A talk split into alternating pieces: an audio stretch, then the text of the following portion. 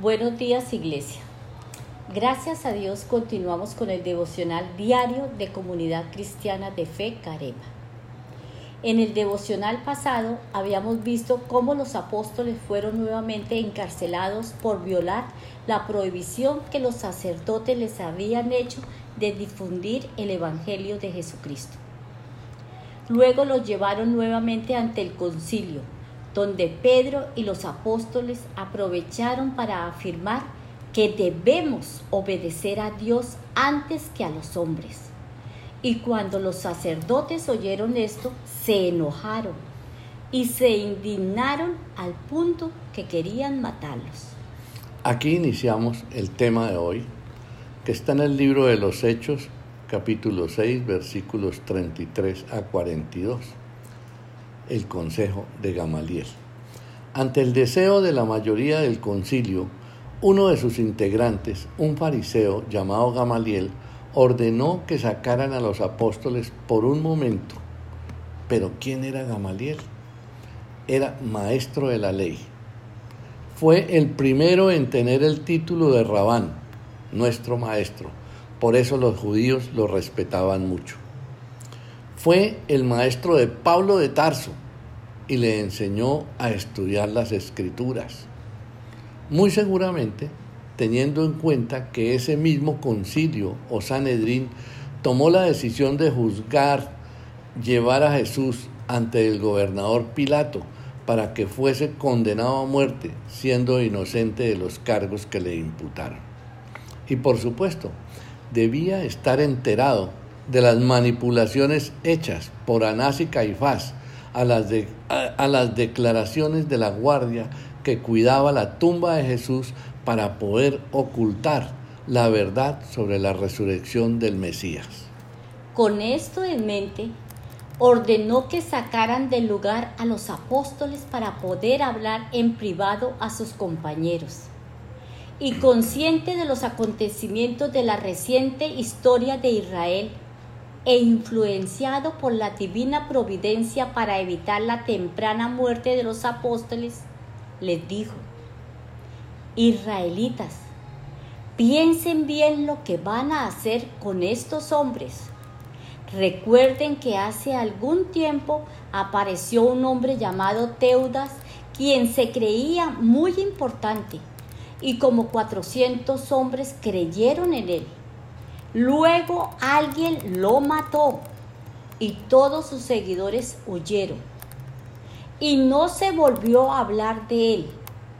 Después, en los últimos días en que se estaba haciendo el censo de los habitantes de Israel, apareció un tal Judas de la región de Galilea y muchos le hicieron caso a este. También lo mataron y sus seguidores huyeron. Este Judas fue quien lideró una revuelta protestando por el servilismo y el pago de impuestos a los romanos. Aunque fracasó y fue ejecutado, dejó las bases para la creación del partido de los celotes que lucharon contra los romanos. La palabra de Dios no lo menciona, pero Gamaliel teniendo dudas sobre el buen juicio y la integridad de los sacerdotes del concilio, siendo cauteloso, moderado y prudente, y ante el temor de volver a equivocarse, les plantea un dilema ético, diciéndoles, en este caso, yo les aconsejo que dejen en libertad a estos hombres y no se preocupen. Si lo que están haciendo lo planearon ellos mismos, esto no durará mucho. Pero si es un plan de Dios, nada ni nadie podrá detenerlo y ustedes se encontrarán luchando contra Dios. Él les dijo lo mismo que la mujer de Pilato cuando el pueblo, a instancias de los sacerdotes, pedían la crucifixión de Jesús y la liberación de Barrabás. Había dicho, nada tengan que ver con este justo, porque mucho he sufrido en sueños a causa de él como los dirigentes judíos no tenían razones válidas para oponerse a la naciente iglesia cristiana, les pareció bueno el consejo. Así que enseguida mandaron traer a los apóstoles y ordenaron que los azotaran en la espalda con un látigo, castigo violento y cruel que consistía en 39 azotes con un látigo de cuero que tenía incrustaciones de piedritas y pedazos de metal que desgarraban la piel y causaban mucho dolor.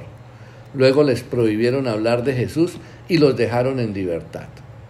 Y los apóstoles salieron de allí muy contentos porque Dios les había permitido sufrir por obedecer a Jesús, porque al identificarse con Jesucristo y obedecerlo, se sintieron dignos de padecer a causa de su nombre.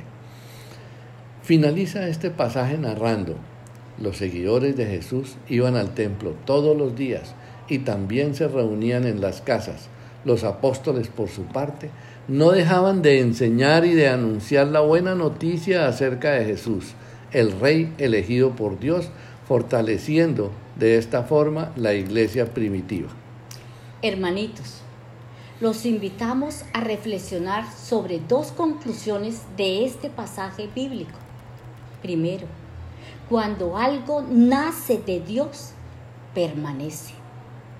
El planteamiento de Gamaliel sigue vigente en la actualidad. Es que si lo que acontece es solo humano, será muy pronto destruido. Pero si es de Dios, no podrá ser destruido jamás. Por eso la iglesia de Cristo permanece como novia a la espera de las bodas del Cordero. Debemos obedecer como segundo punto a Dios antes que a los hombres. No nos avergoncemos del Evangelio. Sigamos el ejemplo de los apóstoles, quienes a pesar de las amenazas de las autoridades prosiguieron con su labor pastoral y aprendamos de Pablo de Tarso, que dijo en su carta a los romanos, el Evangelio es poderoso. No me da vergüenza anunciar esta buena noticia. Gracias al poder de Dios, todos los que la escuchan y creen en Jesús son salvados. No importa si son judíos o no lo son. La buena noticia nos enseña que Dios acepta a los que creen en Jesús, como dice la Biblia, aquellos a quienes Dios ha aceptado y confían en Él, vivirán para siempre. Hermanitos, hagamos una oración de corazón, diciéndole al Señor que nos ayude a no desfallecer en esta tarea de llevar a todos la palabra de Dios para que rescatemos más almas que están perdidas para el reino de los cielos, así como un día oraron por nosotros, así como un día intercedieron por nosotros, oremos por los que están perdidos, hermanitos. Y recordemos que todos debemos conocer las enseñanzas de Jesús que están en este hermoso libro, la palabra de Dios, y, y podemos leerlo en los evangelios, en las cartas apostólicas, en los salmos, proverbios, en todo hay revelación, hay unción, hay sabiduría. Padre bendito, llénanos de tu presencia, de tu amor y que nos deleitemos en leer tu palabra. Dios los continúe bendiciendo. Amén. Amén.